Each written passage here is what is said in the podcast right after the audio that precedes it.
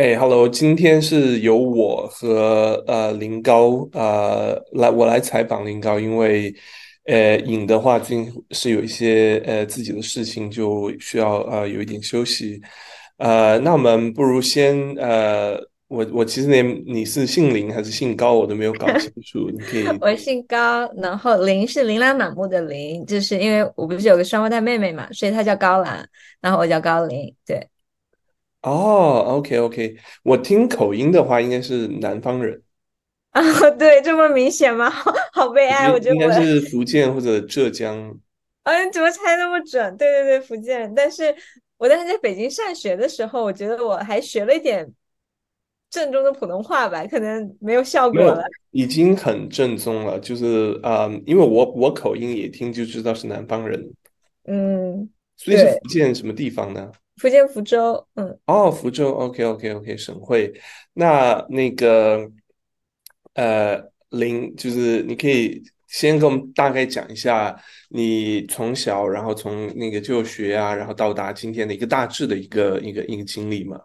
嗯，非常丰富了，丰非常的丰富。可能就年纪比较大，所以会显得比较丰富一点。对，嗯，其实我我过去一直。这段时间有在想这个问题，就是有点回顾自己这个人生。我觉得我一直都在就是 say goodbye，就是嗯，因为我我是出生在就是福州郊区西郊的一个就是小村子，然后是在那边嗯上上完小学，然后上小学就是但是要上初中的时候，就当时我们可能取消了什么小升初那时候嘛，所以我当我爸爸他。一直从小特别注意我们，就是重视我们两个的教育，所以他当时就是决定，嗯，当时其实是我爸一个朋友刚好住住在我们家，所以他当时有说，嗯，福州市有一些私立的中学还不错，就是是不太需要这个户口，就是可以去考，然后所以但是我们后来就是考了，考到了华伦中学，但是华伦中学还是可能。嗯，民办里面比较新吧，对，现在现在是可能福州最最 top 的那个中学了，对，但是但当时就是还是比较小规模，然后但是很幸运，我们当时就考考过去了，然后后来就到福州上学上中学，然后但是可能也是为了就是高考什么的，后来反正爸爸妈妈也是花了很很大的一个精力，然后我们就把户口迁到了福州，然后从啊考到福州一中，然后从一中就是参加高考，然后我妹妹是去了人民大学。对，然后我是去了北师大，所以我们两个都是在在北京吧，所以在北京待了四年。对，然后但是想去北京非常非常搞笑的一个原因，其实就是想去参加大奥运会的志愿者。对，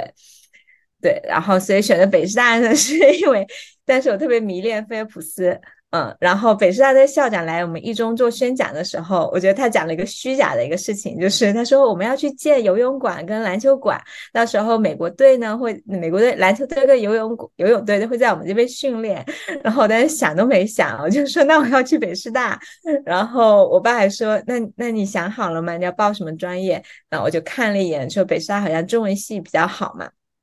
然后我就觉得可能自己有点文学功底，就可以偷懒，所以就报了中文系。对，所以就是很鬼使神差的就去了。但是去了四年，就感觉其实，嗯，我现在觉得中国大学的教育有点就是 killing the creativity 的感觉，所以我就觉得我对文学的兴趣就骤然下降。但当时就参加了，就是可能学生。社团活动就其实有个叫模拟联合国，现在可能还是比较火吧，就当年非常火。然后就可能因为这个，就是了解到了很多这种国际发展的问题，所以当时研究生的时候就决定去就是读相关的一个专业。后来就研究生的时候就去了美国，啊，去了西雅图的这个华盛顿大学，读的是公共管理，然后可能更多就是比如说 international development，还有就是 NGO 管理的那这一块。然后在那西雅图待了两年之后，就是因为。一直都是对国际组织的这个比较感兴趣嘛，所以当时毕业之后就决定搬去华盛顿啊，在华盛顿 D.C.，后来在呃一个国际智库叫国际实务政策研究所，在里面工作了六年的一个时间，对，然后也是到就是工作后期就觉得需要真的能够去走出去吧，对，真的去做一些事情，就。对，所以后来就是决定去读博士，然后嗯，对，因为就跟随我自己想跟的一个导师，所以来到了柏林，现在是博士的第四年，希望是博士的最后一年。对，我我觉得你刚刚讲的有一点啊，因为我们之前在录制之前有有一点点那个呃沟通，嗯呃，就是将当你讲到去国际组织，呃，这个过程其实从大学，然后到研究生，然后再到华盛顿 DC，呃，进入这样的一个很一流的这种国际的呃机构，应该来说是对于学历、对于这个工作的要求都是非常高的，然后也可以接触到这个政策的制定。呃的的这样一个层面，我觉得这个可能是相对于比较近的一个工作经历，可以描述一下当时大概都是呃做一些什么。嗯，就我当时其实怎么说呢？就呃，因为国就是我去的那家国际食物政策研究所，它其实是以农业经济就是为主。展开的这种政策，就是其实它是那种 evidence-based research to provide or to inform policy making。然后，所以这种情况下，其实如果你没有一个 PhD 的学位的话，你永远都是 supporting 一个角色。然后就是不然你就是 RA，不然就是做其他 program 这种。对，然后基本是这样很简单的一个分支。然后你要做 RA 的话呢，你还得有就是经济学或者至少是就是经济计量等等，就是比较 quant 方面的一个背景。然后我是压根没有的，所以我其实当时开始做的是 program。然后其实我一开始是做是我们的所长的助理，对，然后就做一些其实特别杂的一种行政类的这种事务。但是我当然特别幸运的就是，因为我们所长也是一个中国人，然后我觉得他是对后辈非常非常好的一个一个老师，然后就是，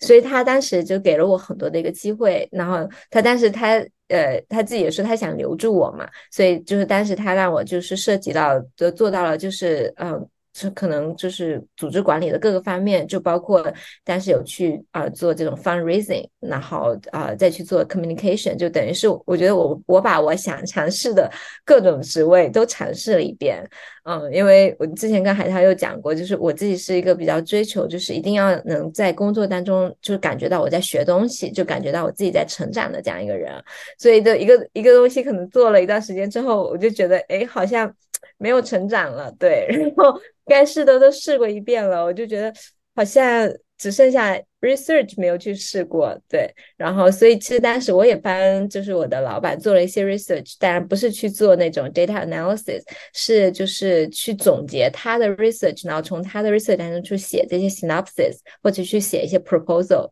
然后做这些工作。然后在这个过程当中，我会觉得，哎，其实做 research 还挺有意思的。然后，嗯，也是我老板的一个影响，因为他本身的一个工作就是他早期的研究是研究的是就是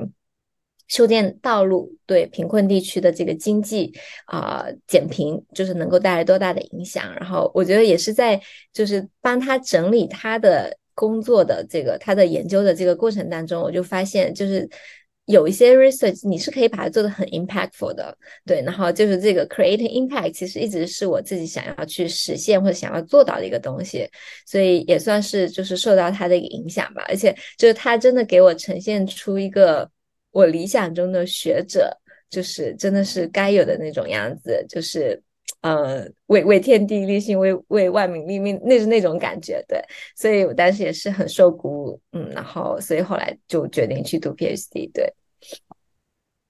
就是整个你的求学和工作的过程，其实就是你反复提到，包括去做国际发展，包括做研究，都是希望就是有一些 impact。嗯呃，但是你一开始说就是去北京读书，其实就是一个非常单纯的一个 一个，甚至现在看起来有点十八岁太年轻了。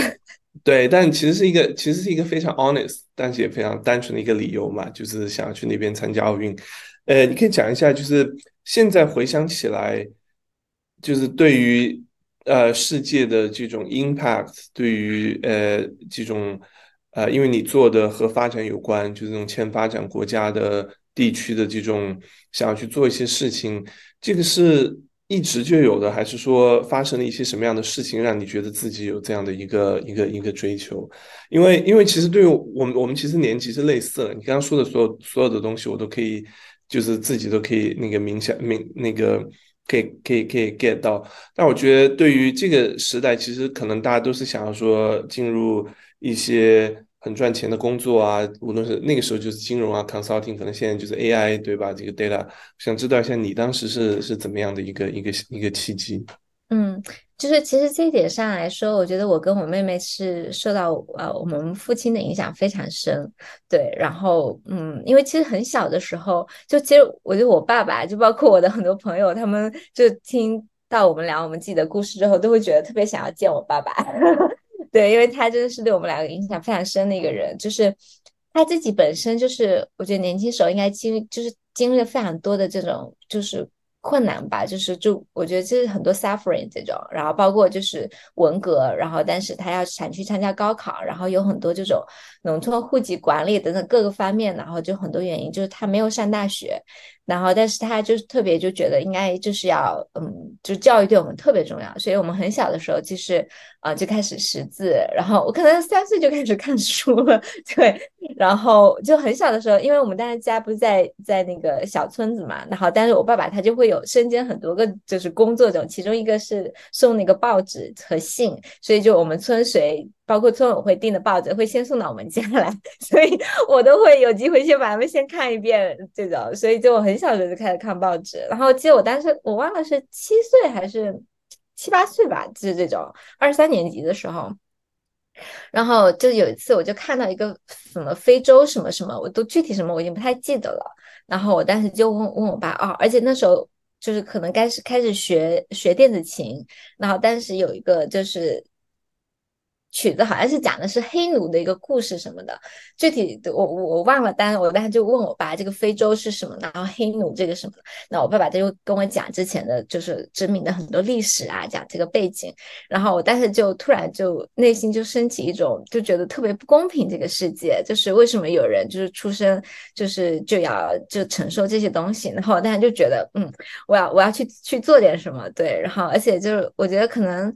我爸就是他从小对我们两个的，就是教育，就是会觉得让我们觉得，就是物质的东西其实真的挺无所谓的，就是对精神的追求是比较高。所以就是，而且小时候他当时有，我记得我忘了多大，但应该也还是上小学的时候，就是谈到什么梦想什么的，因为。小时候不是大家都很爱问你，你长大要干嘛？你长大想当什么家什么家？就这种问题嘛。然后我当时第一个就是我想长大以后想当作家，是因为小时候作文写的特别好。然后然后小孩子就有点虚荣的，人家说你作文写的好呢，就是想当作家。对。然后但我爸当时就跟我说，就是其实也不用说要当什么家什么家嘛。然后包括他当时就是呃送我们去学钢琴，就是你知道就。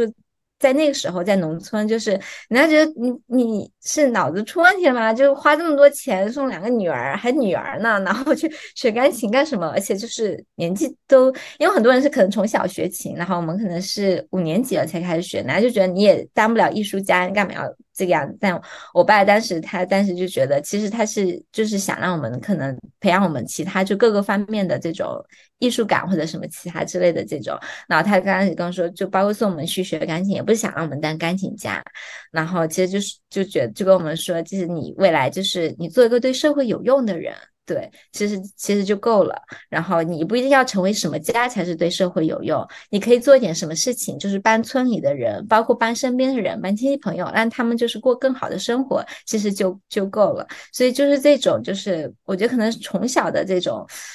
嗯，耳濡目染吧，就是会让我们，我跟我妹，就是我们从小都会觉得说，嗯。你要去做一个就是对社会有用的人，而且就是我大家不是跟你说，我十二岁的时候从就是小村子后来搬去了福州市嘛，然后你知道当时那种对比落差是很大的，就包括其实小时候我我们有个姑妈是住在福州，所以我们偶尔可能会去福州，然后我当时小时候对城里的孩子是有那种觉得城里的孩子好坏，就是那种好像他们会欺负你还是干嘛的那种，然后但是去。嗯，去华润上学的时候，因为华润是个私立的学校，其实我们我们那同学都特别特别有钱那种。但华润老师特别好，他会就教你们，就是嗯，他会教我们统一穿六块钱的那个回力小白鞋什么的，就是这种。然后，但是会让我感觉说，嗯，其实就是你在城里长大的孩子跟农村长大的孩子，就是你们你们一生当中你们 expose 的一个东西，你们接触到的世界真的是完全不一样的。我觉得我们是很。我跟我妹妹很幸运，因为我爸爸就是他把我们送到福州去去上学，然后让我们接触了这些。但是很多很多人他们并没有这样的一个机会，然后或者他们父母没有意识到或者是什么样，然后所以就当时初中其实我们还是嗯经常往返在福州跟闽侯之间嘛，然后就是每次就是坐在那个大巴上，然后你你看着就是窗外就是那个河堤和小村子就是慢慢远去的时候，你会有一种很很难受的感觉，你会觉得那个是被遗忘在身后的人。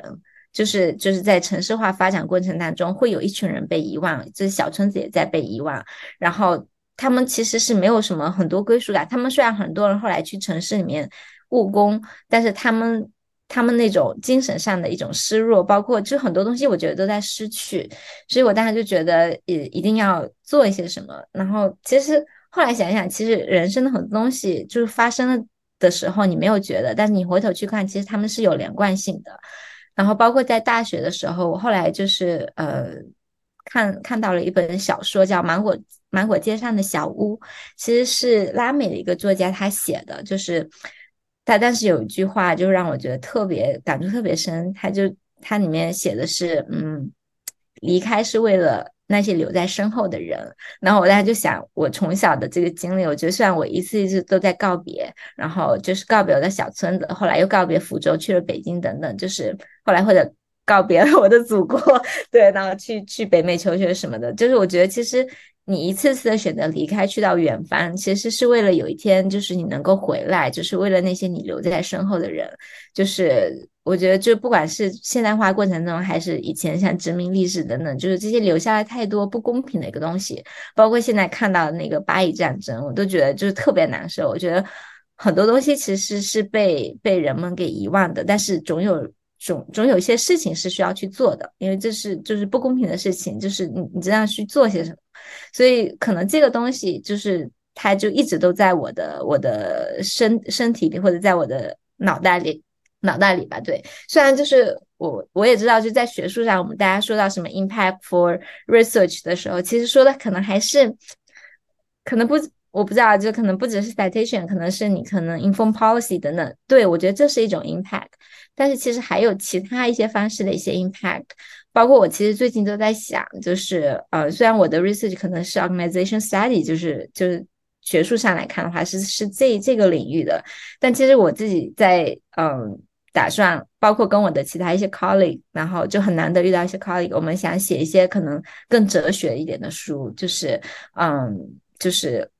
嗯，你要去说一些东西，对，包括中西方，它有一些思维方式的不同，就让我们去面对这个试试讲很多问题的时候，你的出发点是不一样。所以就是我觉得，其实你到最后就是学术也好，思想也好，你是可以很 impactful 的。这种 impact 它可能不一定直接体现在，比如说哪个政策的一个改变，或者说是大家一个 behavior 的一个一个改变，它可能是更深远的。我觉得这也是我爸爸从小跟我说的，是人都会死嘛，但是其实思想的力量其实它是可以很长久持续下去的。所以我觉得 eventually 我可能想 create 的是这种思想上的一种 impact，对。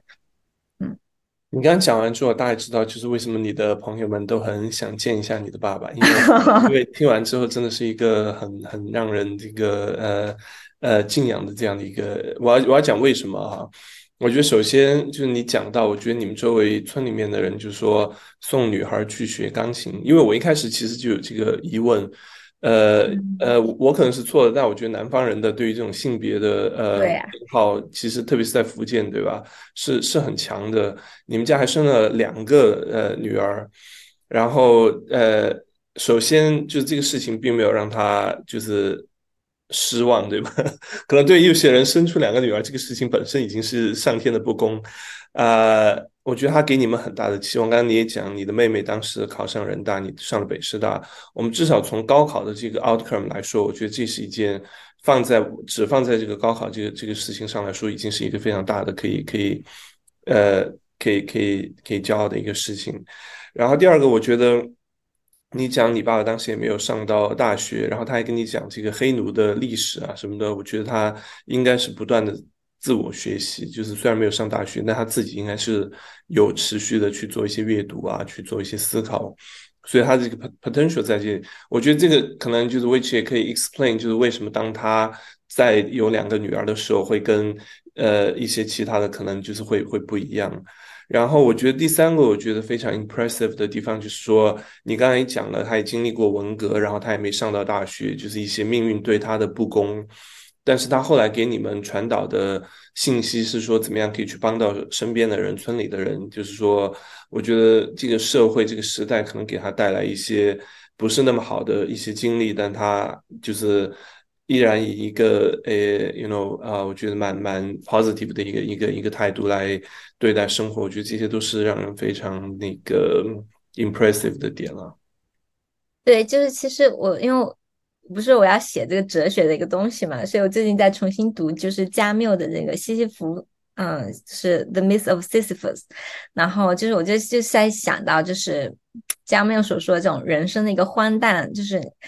就是虽然这个我跟我的 colleague 我们有不同的理解啊，就是他他的那个理解可能就是人生就是很荒诞，所以你就就是 you know kill yourself，you know，就是就是这样，但是我觉得其实不是，就我觉得加缪他其实在。讲的其实就是，就是因为人生非常的荒诞，所以其实你你要去，人之所以为人，就是人人身上那种很难得的那种精神，就是你要不断的去反抗，你在做一些看似别人都觉得很很可笑，就很无无畏，甚至就是没有结果的一个事情，就像那个 s i f 他整天就在推那个石头，滚下去又滚下来，然后一直在推，好像在做重复的一个事情，但是其实正是在这种日复一日的这样的看似很。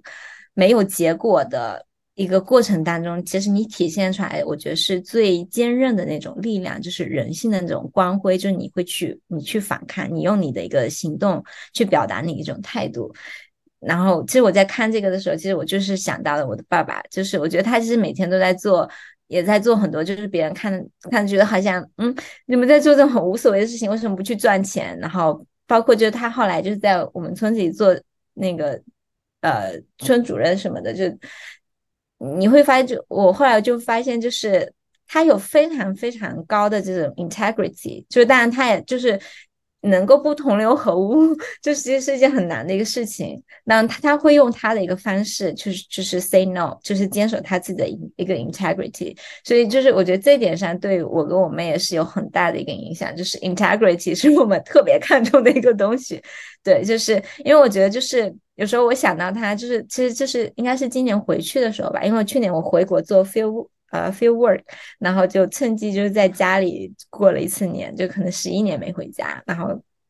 但是我就看到他，就是因为在我们村子那个小房子，然后刚好对面是河嘛。以前我们家就对岸是个堤坝呢，是个河。然后我就看到他就是在那边，就是呃，厨房里在洗菜做饭的时候，看看了他的背影，然后再看那个河水的那种样子，我当时突然就觉得他特别像一个就是屹立在就是嗯。这个河河中心的一个石头，就你知道，就是当这个世界潮流都在一边走，就是有很多，就是好像很巨大的一种洪流在推着你往这个方向走。但是那个其实不一定是好的，它其实只是一个很圈底的一个东西。包括大家去追求呃物质也好，追求什么也好，就是是一个很圈底，但是又是一个巨大的一种力量，好像把你往那个地方推。但我觉得它就有它的一种很坚韧，就很。坚强的一个东西，它就像一个石头屹立在那里。然后虽然就是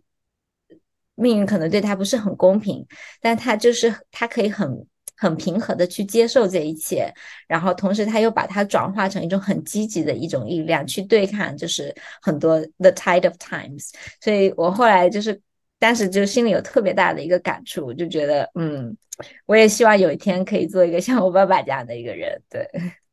啊，我觉得你和你妹妹都很幸运了，就是你你们的父亲真的是一个呃让人想见一面的这样的一个人物。谢谢那我大概知道，我大概知道你的这个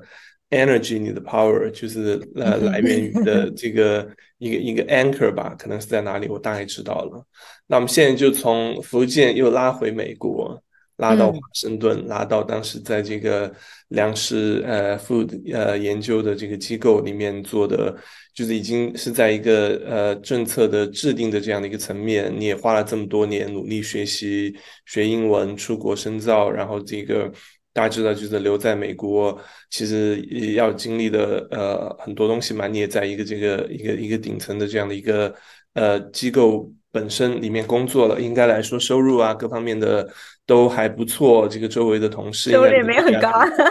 你知道，在国际组织工作，就特特别是在 non-profit，就是包括后来国内一些同事就就说：“哎，你就每个月赚多少钱？”然后跟他们讲，他们觉得难以置信，就赚这么少，你留在那干嘛？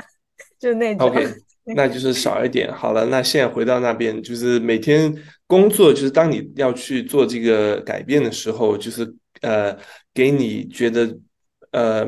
让你想要去做改变的原因，当时大概是什么样的？嗯，你说的改变是指说，就是对自己职业的一个改，对自己职业的改变，就是那个时候已经在华盛顿了，做了也五六年了，对吧？对对对，嗯，就一个是我跟你说，可能是自身的一个原因，就是我觉得没有办法再学习，对，就是这种，嗯，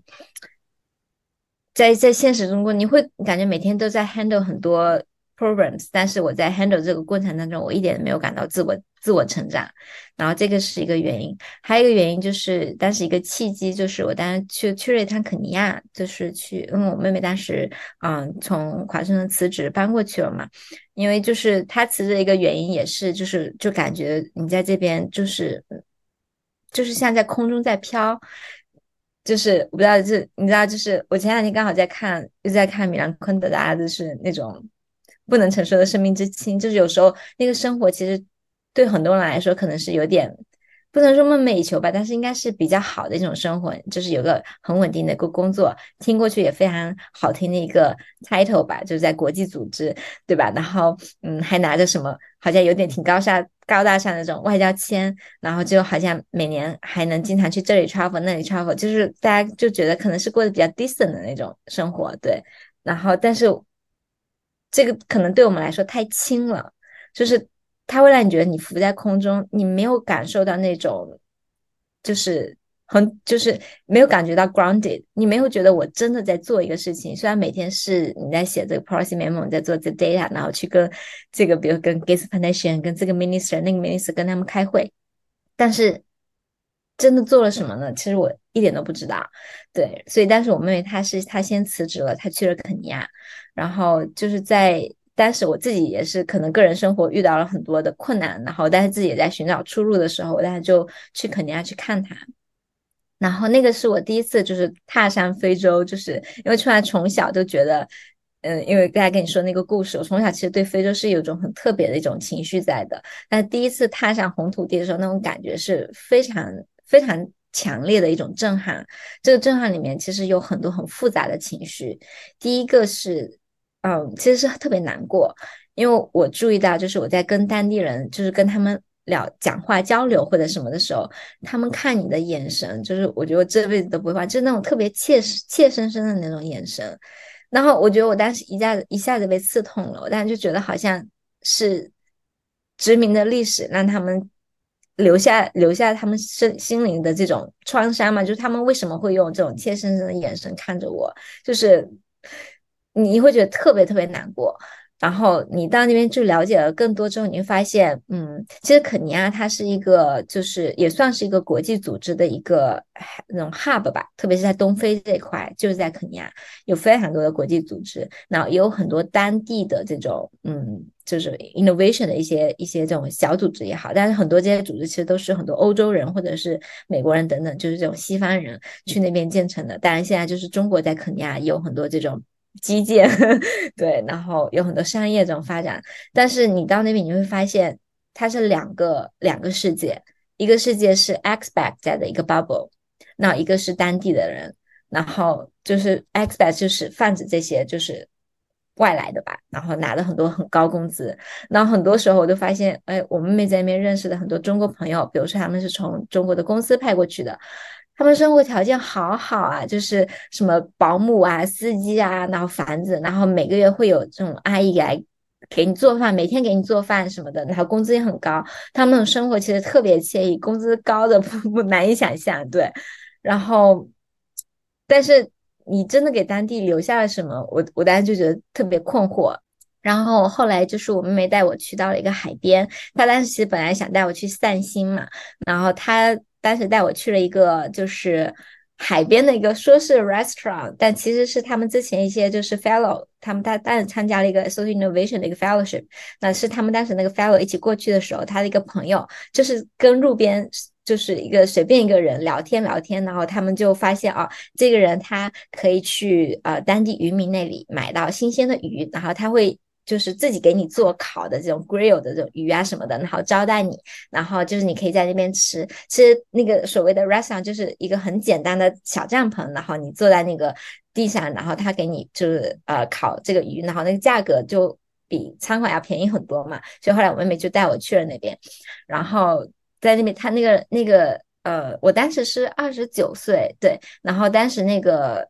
这个小伙子，当地的小伙子，他叫 Omari，他当时是二十八岁，然后我们当时就在聊的时候，就聊起他的很多就是生活吧，然后就了解到，其实他有很多梦想，他有很多想做的事情，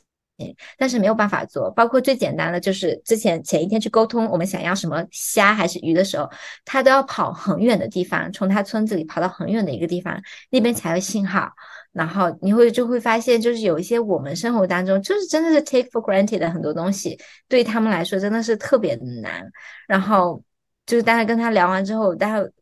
因为他个人的一个故事，就让我觉得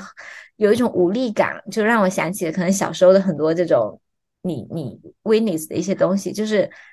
不是人家没有梦想，不是人家不想做什么，是。没有办法做，就是那个条件真的限制，然后大家就觉得特别特别难过。就我们是同龄人嘛，就是，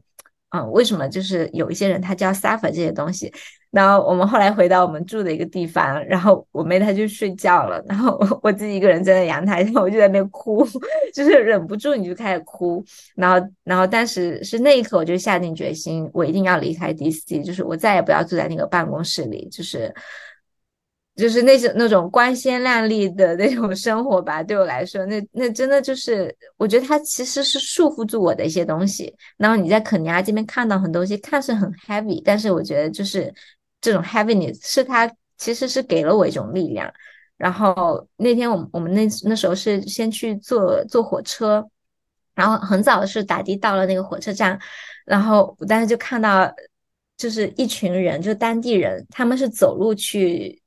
坐公交，然后你会看到迎着朝阳，他们一群人就走在路上，就很平静的在走，然后也很安静，然后可能偶尔他们会在那边聊天说话，你会看到他们脸上那种那种神态，就是很平静的，没有任何抱怨，也没有任何就说好像也也没有说好像过分亢奋或者什么，就是那是他们稀疏平常的一天，但你能感觉他们每个人身上都充满了一种能量，然后我当时就觉得特别受到鼓舞，就是我觉得是你说。我有没有 role model？我觉得也有，比如说我以前的老板，我觉得他是一个非常好的一个学者。但是我觉得我后来人生到后来，我真正佩服的其实是这些就是在平凡生活中微小的这种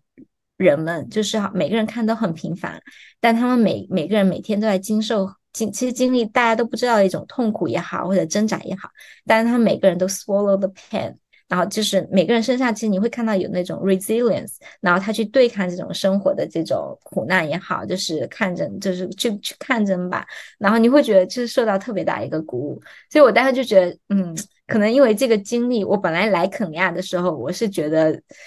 可能我是想就是用一些可能更大的一些东西，或者小时候的一种 aspiration，把我自己从个人的痛苦当中拉出来。但是我到那边之后，我发现就是他们真的是。嗯，治愈我的一个一个一个力量。我原来会觉得，哎，我要去，然后就帮他们，whatever，就是可能小时候还有种很幼稚的想法，就是我要我要去做一些事情去帮助他们。但事实上，我觉得到那边之后，你会觉得是他们真正的帮助了我，就是 they heal me，就是我觉得我的 healing 是从那个时候开始的。对，然后所以所以就是我我我觉得我可能未来还会回到肯尼亚。对，包括我最近跟我妹妹在聊，就是呃，可能 PhD 之后就我。我不不想只是去做一个 scholar，对我我觉得我可能还有很多，我需要很多不同的 stance，就是在这个这个 universe 里面，我需要有不同的这个立足点，能够给我提供不同的 perspective。然后其中一个就是我们可能想在肯尼亚做一些就是 food system 的一些东西，对。然后为什么选择肯尼亚？我觉得可能也是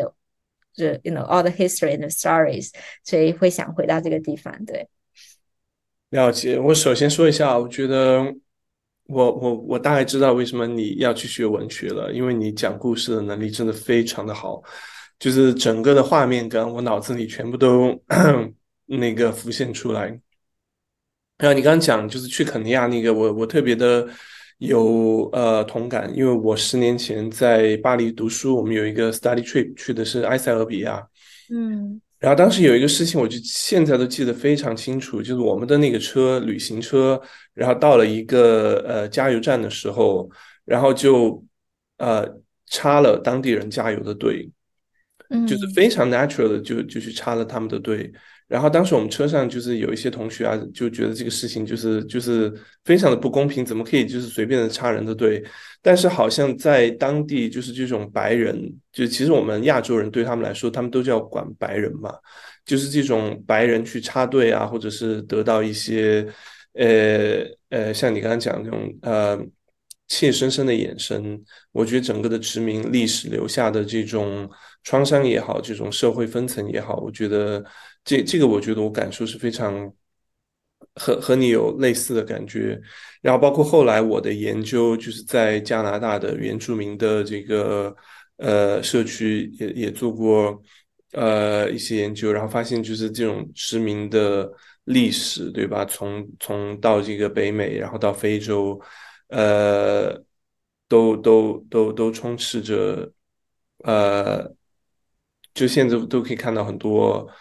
呃，当时留下的这些痕迹吧。然后还有一个，我我觉得你刚刚讲的另一点，就是关于坐在 DC，然后没有办法接近呃呃 ground，这个的话，我觉得也是，这是我当时去读 PhD 的一个原因了。因为我和你可能有一些类似的地方，我当时在柬埔寨做了六个月的这个实习，是在一个。法国的投资公司，但是就是我觉得就是非常相同的一些呃想法，然后然后让我就是回到了学术，呃，不过你刚刚讲的就是对于未来的这个安排，可能就是会会更呃不一样一点。不过我觉得现在更多的学者做类似的，包括你的导师那个约翰的迈尔，呃，包括像那个在 SIG 的 Anna Claire 呃 Bush，呃，我觉得他们都 somehow 就是。呃，包括在 Harvard 那个 Batinana，呃，据说他也是和这个呃 engagement 呃做的一直都都连接很深。所以，OK，我们现在回到从到了非洲有了这样的一次体验，然后后来回到来做 research，然后我知道你的 research 其实 context 你的 focus 在中国，可以想讲一下这个这个这个又是怎么样的一个一个过程呢？嗯，就是这个，其实说起来可能就比较 practical，是因为，嗯，就是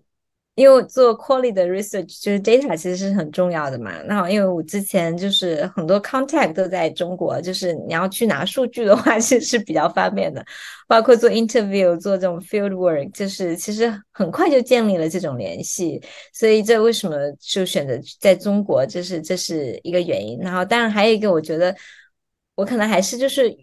用母语来做这个东西，对我来说，我觉得会更更简单一点。然后，而且我自己其实也是希望能够，就是先把中国的故事先搞清楚，对。然后，当然未来我可能还是想去，比如说 emerging economy，像嗯，可能像肯尼亚，或者说像东南亚的一些国家等等。但是对中国，我自己其实是有一个更更怎么说更私人的一个感情，对，包括因为。嗯，离开中国从一一年到现在十几年了，对，然后每一年其实你对他的感情都会有一种变化，对，然后就不不仅仅是可能小时候生活的这个小村子，包括后来上大学期间，其实也有去呃青海支教什么的，就是这些，就是你会知道中国还有很多人，虽然就现在还在飞速发展，但是其实还有很多人他们生活的其实是很困难的，就是你还是觉得说。可以去做些什么，然后这也是为什么当时可能想先从社会企业这个来做起，因为觉得社会企业它可能是很 ideally，它可以用就是比较可持续的方式去解决这个社会问题，是一种是一种真的是一种创新的呢。所以但是是有这样一些就个人的一个因素在里面。然后回到中国去做这个研究，可能也是希望能够更好的去了解这个中国的社会，因为说实话，我觉得在国外十几年，嗯。对中国的了解越来越少，你对他了解可能更多就是从手机上，就是什么，特别是微信上，后来自媒体的呢很多文章，就你会觉得变得有点陌生，对，所以也是想说借这个机会，想回头就是真的就是能够扎根回去，就在在国内再生活一年，去看看就是这些这几年的一些变化是什么样的，对，所以所以为什么选择中国吧？对，OK，那我我我我和你的经历真的是很类似，我。大学的时候，在云南边境和那个缅甸边境的一个一个一个地方也做过支教的活动，当时也感觉到，就是你想在北京读书，然后我是家在四川，然后又和云南，就是看到这个国家其实一个很大的一个分层。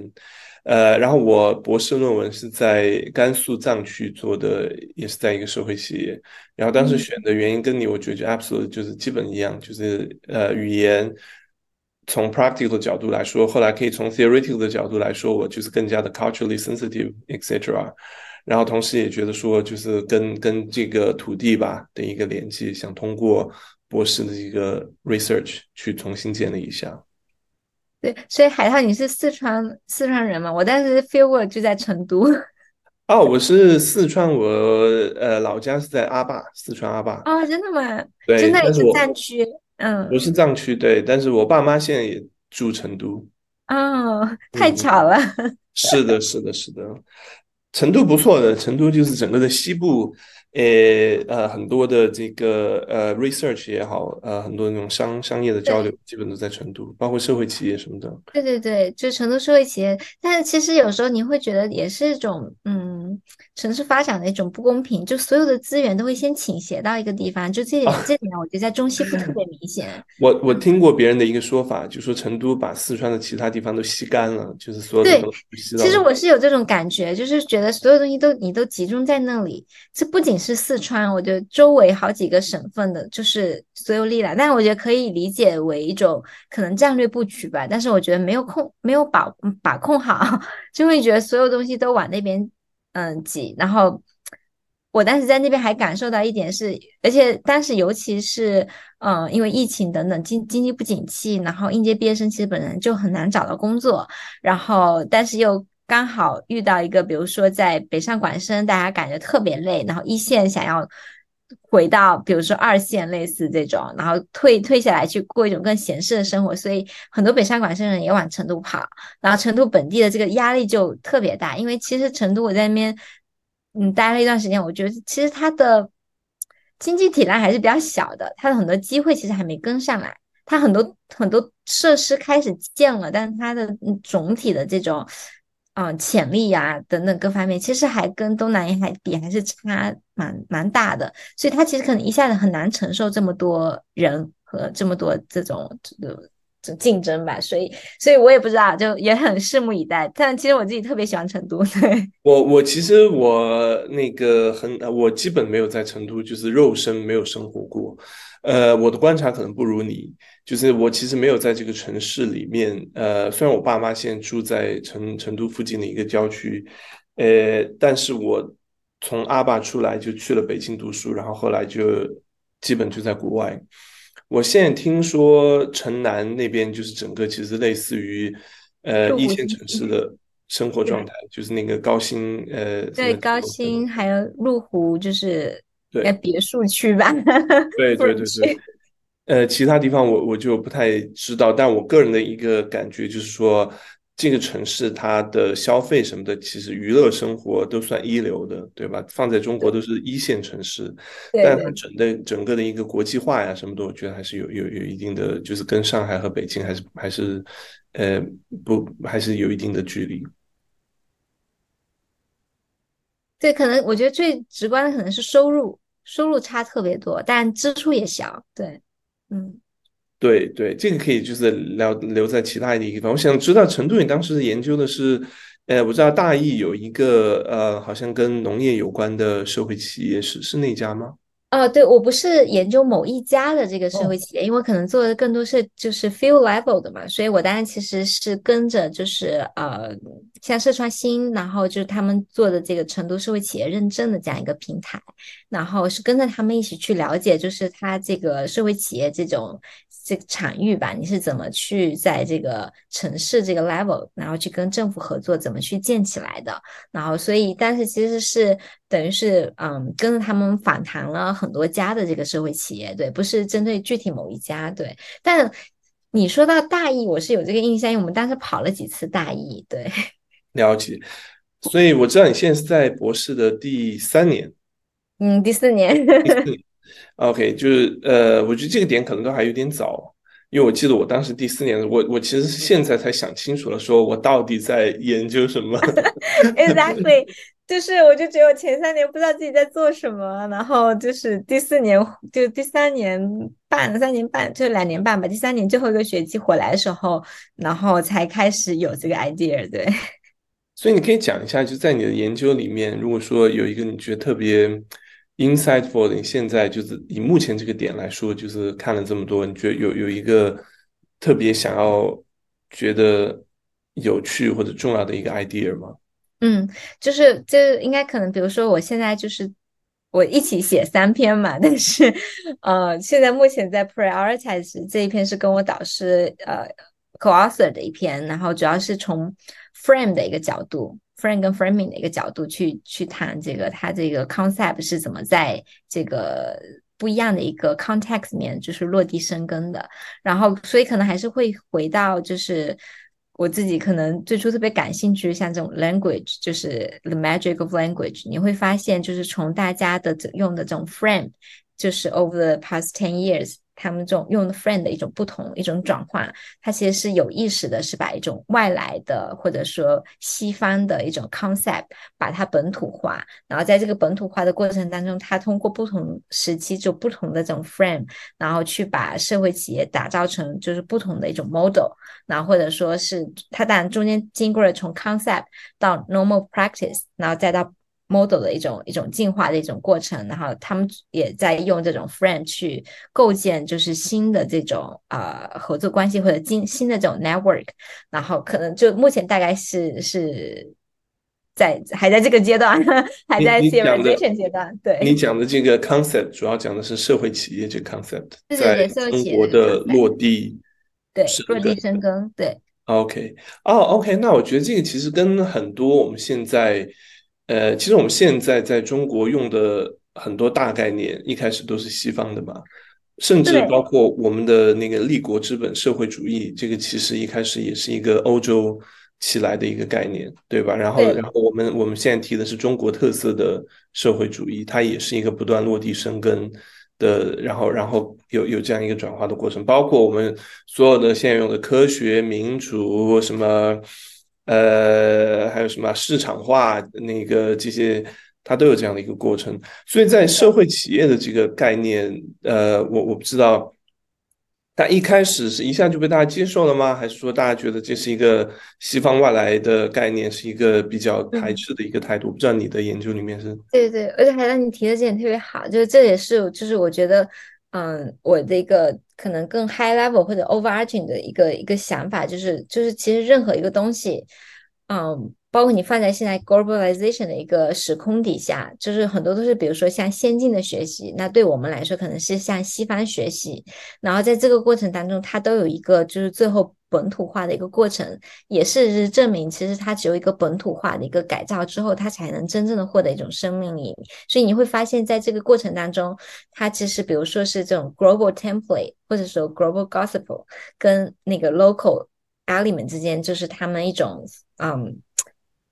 不是不不只是对抗吧，但是是有一个很 dynamic 的一个 evolving 的一个 process。比如最开始其实过来的时候是非常嗯，就是。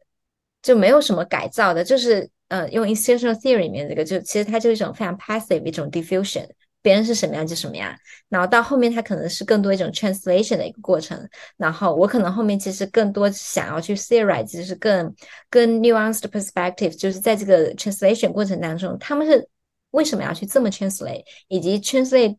这个过程当中，其实分化出不同的几个版本，就是不是说只有。呃，一种对社会企业的一种呃定义也好，一种构建也好，其实是有不同的几几方力量，他都在就是构建他们自己想要去构建那种社会企业，所以它是有其他好几个分支是在这的。然后我但我觉得我 capture 到的一个一个过程其实是，嗯，他在这个转化的过程当中，就是什么决定了你要就是用不同的这种嗯 meaning 去去 construct social enterprise 呢？就可能是跟他这这个。本身的一个 power，它的一个就是 resources，跟它的一个 network 啊，跟跟这些是有关的。所以我后面可能想去更多 theorize 是啊，为什么可能可以从原来的一颗种子，然后变成了不同的几个分支？对，嗯，然后但是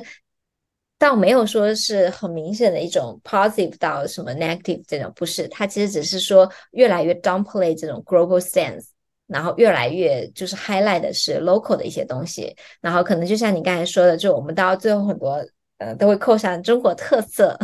的一个帽子嘛。对，哎，对，我觉得非常有趣，而且就是说它最后可能是一个双向的了，就是不是说这个东西从一个外来进入，对对对，它可能就是这个，甚至其实我觉得不一定是可能。对，一开始其实是它，对它确实是一个双向，但你到后面你会发现，它就是内部就是吸收那个能力会越来越强，它会把你越来越就是 global 这个东西会越来越弱化，对，它会把你直接就是吸进去了那种感觉。当然，这个我觉得，嗯，是不是在其他 context 当中会会有类似的这样一种那种。其实我还他还没有完成这个 implication 的一个部分，对，但我觉得可能不一定。其实它嗯能内化多少，其实我觉得还是取决于这个 context 里面，它这个本身的一个 power 也好，它的很多东西也好，它是否有这么强的一个呃消化力，对，它的一个消化力，甚至于它的一个改造力，因为你刚刚提到中国和比如说肯尼亚，它非常的一个呃不同的一个点，我们就完全从呃。research 的理论的角度来说，因为中国它没有一段殖民史，对吧？然后它它的本土的文化，它的这个语言是非常强，是一个是一个，它跟肯尼亚这种被殖民摧残过的一个 context 是是非常不一样的。然后当他接纳一个这种呃，从而且现在中国又是一个经济的一个强体。对吧？是一个非常大的一个，不管是经济、政治，现在在文化上也也也想要有更更大的一个影响。当他来接纳这样的一个呃，从啊北叫什么 Global North，叫什么北北 Global North，Global North 或者 Western 一个西方的这种概念，和你刚刚讲到的其他 context，我觉得从 theoretically 来说，它也是会给出一些非常不一样的这个 implication。对，exactly，就是我觉得可以从很多方面去去谈，然后比如说像 political、economic，然后各个方面其实。会有很多，但是因为我觉得我对 political 跟那个经济都不是特别了解嘛，所以我可能想想从就是 culture 的一个角度，然后就是你会发现在这个过程当中，其实他们是用了很多中国的就是文化方面的一个东西去解释以及去倡导这个社会企业。比如说你会发现到后面他们可能呃有些人他他其实还是在倡导这个事情，但他不用社会企业这个概念了，他会说商业向上。对，然后有些人他可能就是会去讲说，我们为什么要去。谈社会企业呢？社会企业它其实不是一个外来的东西，我们自古就有。那他会就讲中国古时候，比如说这个什么亦庄，甚至是然后什么施粥啊等等，就是很多例子。你会发现他们在去跟别人 advocate，就是或者说在解释这个社会企业是什么的时候，他会越来越多的用这种中国传统的文化也好，或者说就大家认知里面熟悉的这些东西也好，去重新阐释定义这个原来一个比较 abstract 的一个 concept。所以就是，我觉得其实有一点是因为我们文化五千多年，虽然我们曾经有过半殖民的一个时期，但是我们文化五千多年从来都没有断过，就是我们有非常深的一个文化内核。但你现在，比如说你再去看，比如说像肯尼亚，他们其实有很多自己文化的东西，但他本本身这东西其实不是很强。然后在殖民这个过程中，其实我觉得是被确实被摧毁的比较厉害。然后它其实又不够像。中国有这么强的一个政治跟经济上的一个实力没有，所以就是你会发现，可能在其他地方的这种 diffusion 也好，这种 translation 也好，它跟中国可能还是会呈现不一样的一个东西。然后，但是我自己是觉得，它这个其实是一个时间的问题，因为如果你看更远一点、更宽一点，我觉得现在这个这个社会或者整个世界吧，其实就是走向一个多元的一个世界，谁也不愿意就是在谁来当霸主，对。然后 我觉得美国还在蹦跶蹦跶，对。但是其实谁都不会就是在屈服于某一个声音，所以我觉得 eventually 就是这些嗯曾经被 marginalized 的这些 local 的东西，它一定会一定会生长起来的。我我同意，我同意，我那个就说到我当时在。加拿大的原住民社区做研究，因为我一开始我觉得就是加拿大嘛，北美已经被殖民对吧，同化这么多年。因为当时这边殖民者他们要做的一个东西就是上学嘛，所有的小孩收进那个寄宿学校只能讲英语，然后他们的这些宗教啊什么的要跟家里隔离，然后要皈依基督教，然后最后把他们放回去，是有一个非常主动的去呃破坏别人的传统文化的这样的一个一个一个一个 practice。但是我当时做 field work 的时候，我发现说，OK，就是 giving 这个两百年的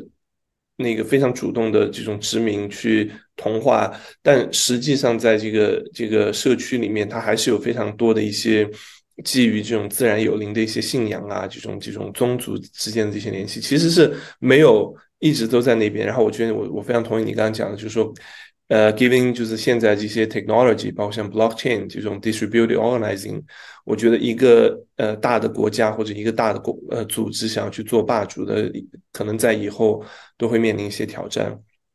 我想说回就是刚刚讲的这个 social enterprise 这个社会企业的这个概念，我记得非常清楚，就是我还没有出来读书十十一年前吧，就是有一次人民大学的那个温铁军教授。他就到外经贸来做一个讲座，然后你知道那个时候，呃，我还在上大学，学的都是这些西方的经济学什么的，呃，那就对这种社会呃社会企业的概念也也也很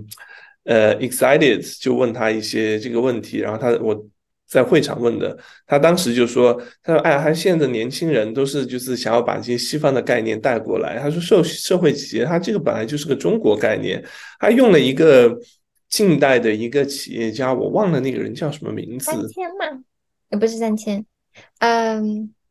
我大概知道你说的是实业救国的那个什么？对对对，就是一个实业救国，然后他就是通过做生意，然后做了创办了很多教育事业啊什么什么。对对对。但我觉得他非他讲的非常有道理，因为我们现在讲的这种就是说企业就是赚钱，这其实是一个。大概五十年前，对吧？四十年前，从那个新自由主义才开始被广泛接纳，是从那个 Friedman，他不是在那个 New York Times 还是 New Yorker 有那么样一篇文章，就是 The responsibility of business is a profit。然后当时里根政府，包括撒切尔政府，然后包括后来就是引到中国，刚好也是在改革开放市场化的这样的一个过程，其实就是把商业变得仅仅只看 profit，这个其实是一个非常 modern 很新的一个概念。其实，在以前的不同的社会。呃，无论是中国还是什么，就是商业它本身就是 somehow connected to society，就是在问社社群服务，这其实是一个有更长历史的这样的的一个现象。对，其实这个这个是没错的，就是其实这也是为什么，就是嗯，现现在我能我或者我观察到的吧，就是包括特别是在提商业向上的这一群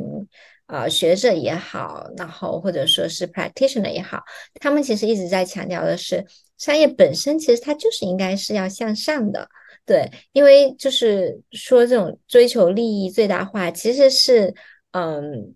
就是你说的时候，新自由主义的呢，就是是因为就是到现代化发展，就是近五十年，就是是一种是一种扭曲，就是它本来其实就是不对的，所以为什么要大家去 correct 这个事情？所以就是他们在倡导说，商业本来就是应该向上，对。但是事实上你会发现，比如说在这个研究领域，就是特别本像你刚才说的 Batilana，他们其实做了很多的这个研究，一个 premises 就是。呃，商业的这个 logic 跟 charity 的 logic 其实就是相对立的两种 logic。然后，嗯，其实他们本身相对立嘛，其实我觉得不一定的，对。但是你在西方这个，我觉得可能西方哲学还西还是很受到像古希腊哲学的一个影响，就是讲二元对立，对。然后，所以他们就很喜欢搞这种对立，但事实上不一定是对立。但是在中国的现实的这 in reality 这个发展历史上，我们曾经。也没有完全把他们当对立吧。其实我们可能其实曾经有过一段时期，就是新中国成立以后，曾经有一段时期就是，呃，有点是被被污名化了，对。但是本身并没有把商业跟社会这个对立，但是因为我们慢慢的去就是就包括在这个 governance 方面有一些改革，去呃学习西方的这个。改就是体制、政治体制或者是社会管理之后，是有点通过这个部门的一个划分吧，就是就是三个部门的这种划分，是把他们之间变成对立起来了。其实他们本身之间其实是有很多这种 interdependency 的，还不只是 overlapping，是有很多 interdependency。但在中国，我自己觉得它是比较特殊的一点，就是因为我们一直是一个大政府，对。你不管是商业也好，你还是 non-profit sector 也好，你还是很大程度上依赖于政府的一个东西。但你，你，这里面其实是有一个慢慢转变的一个过程，就包括我，我觉得是应该是九十年代之后，那同时也是政府这边它的一个呃。就是 financial 方面的一个压力比较大，他之后其实是慢慢的就是有意识的在就是 retreat，然后包括鼓励就是 private vendor 呀，然后包括就是后来就是其实近几年我觉得就是呃国家政策在很多方面其实是鼓励。而且是开了便利让商业更多的就是参与到公共服务这个过程当中，然后其实这个其实是为中国的一个社会企业的一个发展就是提供了很大的一个空间。但其实你说我们是不是社会企业是中国的吗？这个东西就是我觉得就是，you know it's a matter of framing 啦，你你可以这么讲啦，就是你你会发现很多人他们在就是做这个。为某个东西去证明、去获得这个 legitimacy 的过程当中，他都会这么讲，这不是外来的，我们本身就有。但你要说说回到这个概念，这个本身，其实你我们可能形式上有，但我们不叫社会企业，对吧？我们过去没有叫它叫社会企业，对对对，你可能就说，比如说合作社。Exactly，你要这样说的话，广义上呢，我们合作社也算是社会企业，早就有了，这它不是这么回事儿，对。所以就是在讨论这个社会企业的时候，还是就是可能你还是需要有个 scope，对，对我们可能在讲的时候，其实还是说它其实应该是呃二十一世纪初，然后大家就引引进的这个概念，就应该是那个刘继同教授，北大的那个老师，他是先翻译了这个 ECPR 呃 OECD 的一个。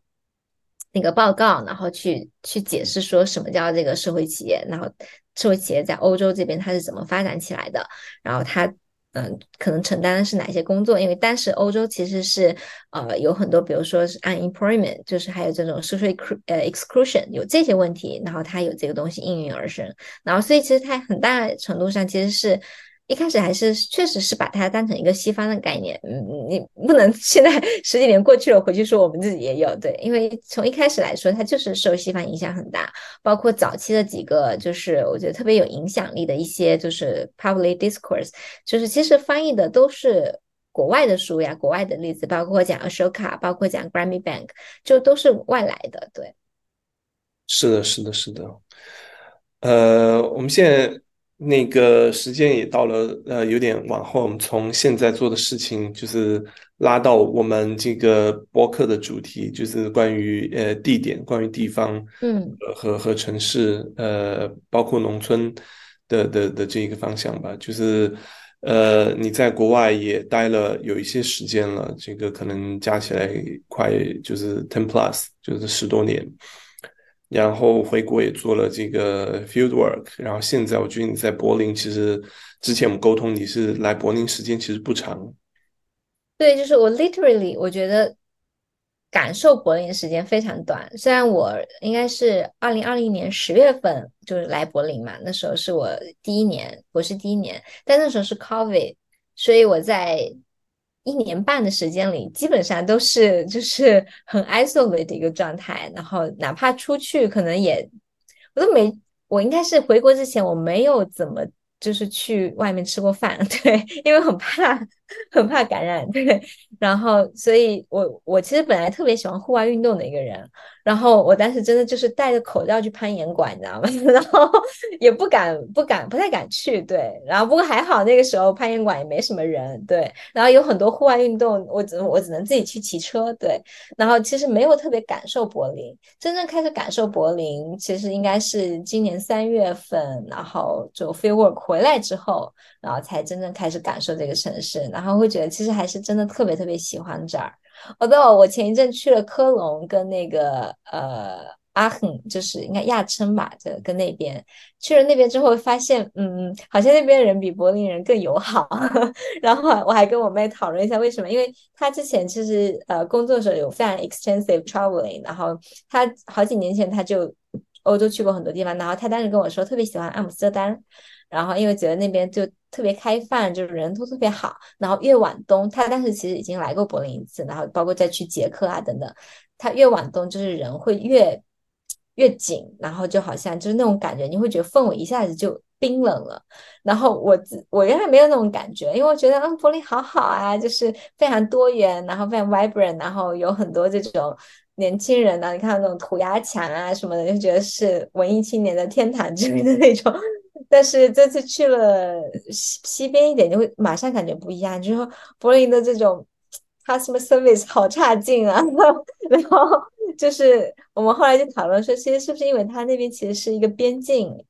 然后包括科隆跟阿亨那边其实是跟荷兰呐、标准啊，就是这种边境。你在边境哪怕一个小镇，就是因为你 being exposed to different things。所以其实人会天然的，比如包括在包括他们经济水平比较好，然后受教育程度更高，就是人他心里天然上可能就没有那么多那种负担，所以他会更更愿意开放的去去呃。Okay, I found this on the web for can I? Sorry，然后呃会更开放的去接受很多东西。看不到为什么 Siri 突然 capture 我的 voice，对。对哦，Yeah，那个苹果这个是另呃要注意隐私。呃，我觉我觉得你讲那个非常，我我我非常赞同，就是有的地方的人可能会觉得他们呃比较保守、比较收紧，然后不是很喜欢。但是我觉得很多时候，就这个地方它所。经历过的一些历史啊，包括人民的一些收入啊，他面临的一些压力感，其实这个可能是最后他为什么会呈现出这样的一个一个紧绷状态的的一个。对，就是可能我们现在国内很经常用那种松弛呃松弛感，但是什么人才有松弛感呢？就是你一定是你没有经济压力呀，首先你要有钱，哪来的松弛感？没有战乱，没有威胁，对吧？没有一些灾害，你就松弛了呗。Exactly，所以它是那种松弛感，不是，其实是很依赖这个外部环境的。然后，当然你说就是人，你在不同环境当中，你你会有不 resilience，但是那个 resilience 跟松弛感是不一样的一种状态。对，是的。所以之后对于生活的地点啊什么的，现在有有有一个什么就是偏好，或者说就是 open to everywhere，嗯，还是刚才你说的非洲。对对对，我觉得其实有时候我其实是会会烂这个，就是 that that the universe tell me，you know，就是嗯，我原来其实应该是 open to anywhere，就是嗯，但是后来经历了一些事情之后，我发现我我应该不会再回美国，对，然后因为我觉得。虽然我离开之后就没有再回去过，但是我妹妹她刚好前一阵有回美国，她还回了 DC 嘛，然后就她有跟我分享很多，就包括她觉得重新走在那个街头，包括去过我们曾经一起就是两个人一起搬去 DC 工作的时候那个地方，然后觉得很多就是 memory flashing back，但是你同时会很庆幸我当时选择了离开，包括她后来又去到我们原来工作的地方，还有一些同事在那儿，你会发现。好像有些时间对有些人来说是停止了，对，就是它没有什么变化。但是对我来讲，或者对我妹来讲，我们我们要生活始终是向前的那种，嗯，对。所以你你会很庆幸当选择离开，而且，嗯，后来接触了一些，包括从学术上就这这方面考虑的话，我觉得就是对于我自己这个领域。就是欧洲是更吸引我的，美国 说实话，现在在做做 sociology 也好，organization study 也好，不仅说是方法论上就是偏旷的，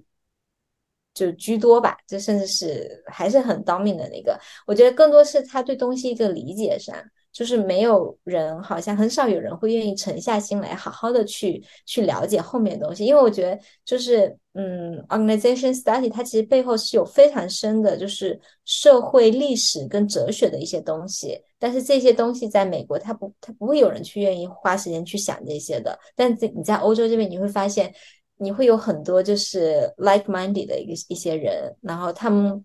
你你可以真的有那种 deep conversations，所以我觉得我可能会目前会 prioritize 在欧洲，对。然后，但是我刚才也也有说过，就是嗯，我需要我的生活有不同的一个立足点，所以可能就是除了学术之外，我还需要其他一些东西。然后还我可能除了非洲吧，就是我希望还能。包括最近自己又开始重新用中文来写作，对，所以我觉得可能中国和非洲，嗯，还有欧洲，就不管我 physically 在哪里，我觉得他他们三个应该是我，我会就是对我来说是我的一个 place，对，rooting place，嗯，啊，你如果用中文写书，我是非常想期待读到你，因为因为你讲的真的非常吸引人。然后我也是 anchor，你刚刚讲那个美国，我觉得我我是没有办法。就是在那边生活，我整个感觉美国目前的社会状况，呃，和十年前，呃，是走向了一个我觉得不好的方向。然后昨天就是呃，有一个就是学者嘛，initiate 就是签签一个 petition，就是 ceasefire，呃，就是请愿说巴以的这个呃停战，以及就是对于呃对于平民的这种嗯的谴责嘛。对于平民这种屠杀的谴责，然后看上面就是签的全都是欧洲和加拿大的。我并不是说美国的，我并不是说美国的学者他他他没有这个，但我觉得美国整个呃社会的这种霸权，它会让学者其实觉得是很自由的这一群人，也面临一些那个说不清楚的一些压力在里面。我觉得整个就是呃。就是美帝霸权，呃，在这次这个这个战争里面，我觉得得到了一个非常不好的一个一个很验证，对一个很清晰，但是也是一个很不好的一个验证，嗯。然后那个我刚才想说什么？Anyway，我也没什么，但我觉得我们就从 research 方面有很多相似的啦，就是希望呃以后有更多的交流，就线下的交流。你还没有什么其他想要呃分享或者想想要结束的？嗯，没有哎，就是觉得非常感谢海涛，就是给我这样一个机会，就是因为我自己最近也在 reflect 我自己的这个 journey，所以我觉得是一次非常好的一个。呃，对对，自我的一个审视吧。对，非常感谢有这样一个机会能够跟海涛来聊。对，谢谢你，谢谢你。希望那个下次我们的 co-host 李颖可以一起加入过来，还是非常有趣的。那我们在开会的时候再一起见吧。好的，好的，好。嗯，那就谢谢你的时间喽。好，谢谢海涛。嗯，我们之后再聊。嗯，好，拜拜，谢谢。拜。